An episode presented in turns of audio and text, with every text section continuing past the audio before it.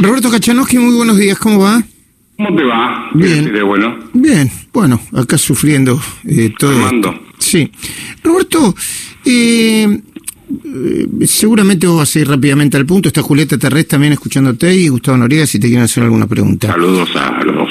Muy bien. Hay quienes dicen, eh, incluso dentro del propio gobierno, que acá no hay muchos caminos. O se viene una devaluación fuerte, que habría que ver cómo se expresa, porque yo creo que hay mini devaluaciones, o vienen habiendo mini devaluaciones, no sé, de las paso hasta ahora muy, muy pronunciadas, o se viene un vivir con lo nuestro en donde comprar un micrófono, un tornillo importado va a ser casi imposible. ¿Es, muy, muy extrema la, el- la disyuntiva? No, más o menos, a ver, van por ese camino. Eh, el Banco Central se quedó sin reservas y entonces para poder sostener, el, para poder que vos puedas importar productos, sea, no sé, el tipo de cambio oficial no sé si está hoy 80 pesos o algo así, ¿no? Para que puedas importar ese, a ese nivel, de, a ese tipo de cambio, no hay dólares suficientes, ¿correcto? Entonces, ellos te dicen, mira, eh, yo voy a restringir la importación de bienes. Hay, hay dos posibilidades, o devaluamos, hacemos subir el tipo de cambio nominal, eh, para que aparezcan más dólares por la exportación, etcétera, o bien eh, frenamos todas las importaciones e importamos lo más, lo más, lo, lo más indispensable, ¿sí? Remedios o cosas por el estilo. Esas son las dos opciones que ellos manejan. Hay muchas más opciones para enfrentar este problema, obviamente, ¿no? Pero te diría que dentro del esquema de razonamiento de ellos, dentro del esquema de razonamiento de ellos, son las dos opciones que tienen, precio o cantidad. Eh, y, y, ¿Y qué estás viendo vos? A ver, a ver porque te, te doy un dato, es político, es, es- es- te doy un dato, es político, pero es un dato al fin. Ah. El gobierno nacional acaba, de- el Estado nacional acaba de aprobar eh, el estudio, el análisis, eh, la denuncia de Michelle Bachelet contra Venezuela.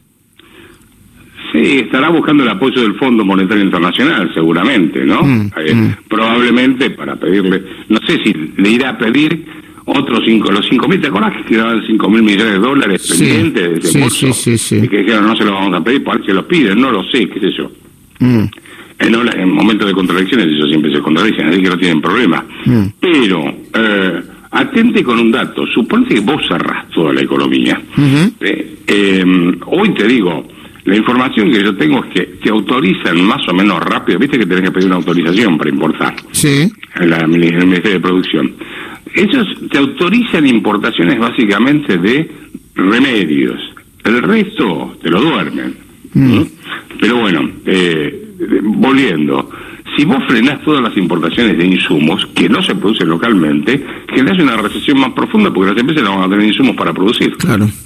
Claro, claro. O sea, el- lo- viste, los elementos... ponés a desarrollar el insumo importado en cinco minutos. Claro, claro, Es claro. el típico atarlo con alambre de Argentina, ¿no? La sustitución de importaciones en el medio de esta, de esta crisis me parece que no, no, o, o- o parecería... Nunca funcionó, nunca, nunca funcionó. La restitución de importaciones lo que hace es darle un mercado cautivo a unos pocos productores para que puedan venderle caro y de baja calidad productos a los que a los consumidores internos. ¿no? Y decimos una cosa, ¿qué sería una devaluación? Una nueva devaluación. O sea, ¿qué implicaría una nueva devaluación? Y, de, y, y uno cuando piensa en devaluación, ya más no se puede devaluar la moneda, o siempre se puede devaluar más. No, bueno, a ver, vos tenés el tipo de cambio oficial y después tenés el tipo de cambio, eh, ¿cómo se llama?, de, de- de mercado, ¿no es cierto? El blue.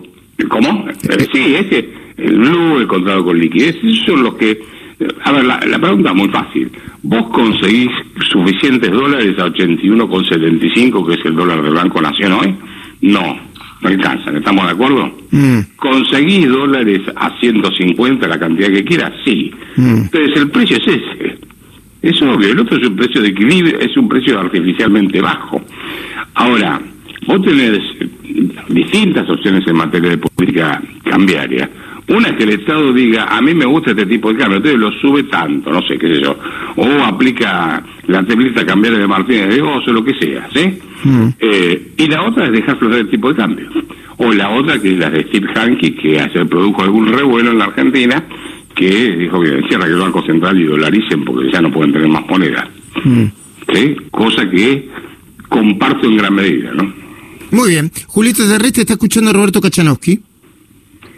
Roberto, buen día. Buen ¿Cómo día. estás observando? ¿Cómo estás observando vos eh, la medida a partir de hoy de este de esta licitación del bono que se va, por supuesto, a licitar en pesos, pero para estar atado a la evolución del dólar oficial? A ver, eh, la pregunta es, vos emitís un dólar y después en dólar, un dólar ajustado por tipo de cambio. La pregunta es después si lo podés pagar. Suponete que yo, gobierno nacional, ¿sí? Te doy un dólar a vos ajustado por tipo de cambio. En pesos, pero ajustado por el tipo de cambio. Y entonces hay una devaluación en el medio. Mis ingresos son básicamente en pesos. ¿Estamos de acuerdo? Sí. Sí. ¿De dónde sabía sacar la plata para pagar ese bono? Mm. Es lo mismo que, ¿te acuerdas cuando la cuando se devaluó que la gente después no podía pagar la deuda? Es lo mismo. Mm. Estás emitiendo un bono que no vas a poder pagar. Si tenemos enfrente un escenario de devaluación que todos los economistas consideramos que este tipo de cambio de 81,75, salvo algún necio que ande por ahí, no va a ser no es sostenible en el largo plazo ni en el mediano plazo, ¿no? Mm. Muy bien. ¿Entiende la- no sé si contesté Sí, la pregunta. sí, sí. Eh, ¿Estás viendo un cambio de gabinete, un, un cambio un- de timón, un golpe de timón para estos días? ¿O, o- o crees que van a esperar esta experiencia para ver si, si pasan la tormenta o no la pasan? Mira, yo no sé que si van a conseguir, hay mucha gente que se siente en el Ministerio de, Economía, porque es la silla eléctrica eso, porque acá el problema no es económico solamente, esto es una combinación de problemas económicos, siempre repito lo mismo, disculpame, pero aburro con esto, pero para mí es, fácil es básico entenderlo. El problema económico argentino es un emergente de problema político institucional. Es una dirigencia política que puso reglas de juego que espanta las inversiones, que no incentiva la cultura del trabajo, este, bueno, en fin, que genera una serie de problemas en la economía, destruyó la moneda. Entonces, vos podés sacar a un ministro y poner a otro, pero ese, vos podés poner al mejor equipo económico que te guste, elegilo vos los nombres, te lo doy. ¿sí? Mm. Ese, ese equipo económico volete a los cinco minutos cuando la política económica sale del Instituto Patria. Claro, tiene que ver con la, la- la famosa auditoría del Instituto Patria. No, acá hay un problema, yo lo vengo diciendo y no es una obsesión. El problema es Cristina. El problema político es Cristina, es Máximo, es el Instituto Patria. Hay un problema político porque no deja avanzar al gobierno, a ningún gobierno en el sentido, este, en un sentido, tampoco hay que hacer ninguna revolución, ¿no? En un sentido más o menos de sentido común.